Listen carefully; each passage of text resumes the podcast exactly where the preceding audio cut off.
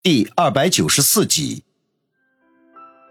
苏辛迪听王宇这么说，脸色不由得一暗，难过的说道：“好，那你要答应我，到时候一定回来。我身边除了你就没有别人了。”王宇忍不住走过去搂住他，笑着说道：“又不是生死离别，干嘛那么沮丧啊？你放心，我答应你的事情一定会做到的。”苏辛迪把头靠在他的肩头，轻不可闻的嗯了一声。就在两人在家门口依偎缠绵的时候，距离他们百米之外的某个阴影里，一个人摇头叹了口气，小声的嘀咕：“真是一颗多情的种子，看来今晚我得找他聊聊了。”他话未说完，忽然发现王宇把头转向了他这一边，心中一惊，赶紧隐藏的更深，连呼吸都凭空消失了。午夜时分，怀中的苏辛迪已经睡得很沉。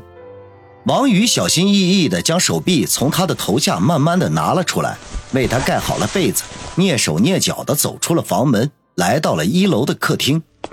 他没有开灯，客厅的沙发上坐着一个黑影。听到他下楼的脚步声，黑影扭过头来，脑后的一条马尾辫随之摆动了一下。王先生，黑影低声说道。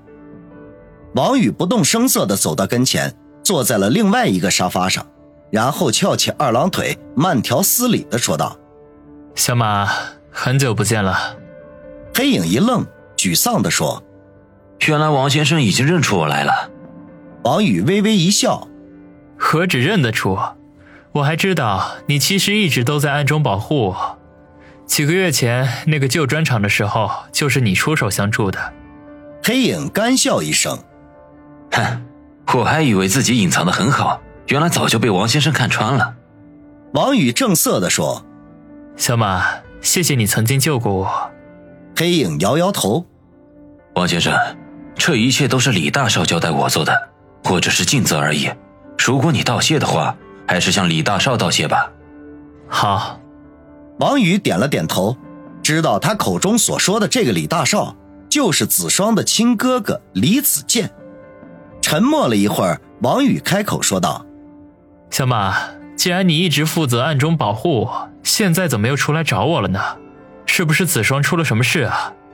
小马摇头说：“子双大小姐现在过得很好，还在等着你去实现对她的承诺呢。”他这话中不免带了几分埋怨之色，为自家的大小姐鸣不平。王宇一阵的汗颜，选择闭嘴不语。想来这些天他和苏辛迪亲密无间，已经被小马知道一二了。王先生，其实我来是因为有一件很重要的事情要相告。”小马说道。王宇眉头一挑：“请讲。你现在最好不要去找李七爷的那几个心腹，因为就算你去了，他们现在也不会给予你什么实质性的帮助。”小马沉声的说道。王宇一愣，皱眉说道。这话怎么说？李家内部的斗争已经越来越激烈，李七爷的那几个心腹都忙得焦头烂额，绝对不会因为你这点小事而分神的。他们的眼中现在只有一件事情，那就是帮李七爷站稳脚，助他一步登天。因为只有这样，他们才能跟着平步青云；反之，则是万劫不复。王宇心中一沉，他这段时光光顾着发展自己的事业了，倒是没怎么关注李家的内部斗争。没想到，才短短的几个月，情况就变得更加恶劣了。他不由得感到一阵的烦闷，暗忖：这下完蛋了，我恐怕帮不了辛迪了。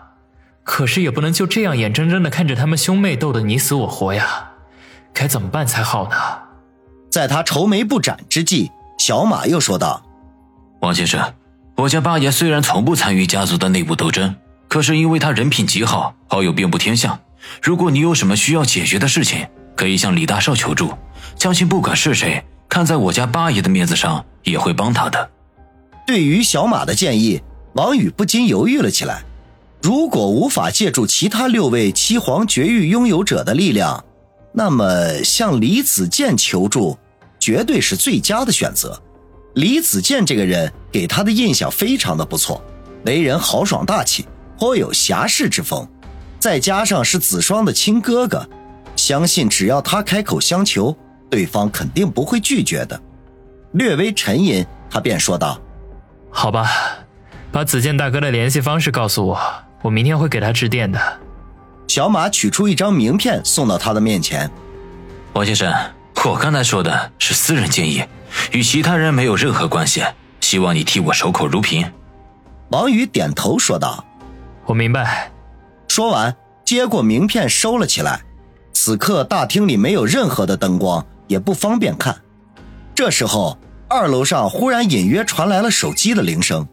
王宇和小马都是一愣，情不自禁地抬头向二楼看去。王先生，我走了。小马扫了一眼，便立刻起身向门口奔去，轻轻将大门打开一道缝隙，闪身出去。王宇皱了一下眉头。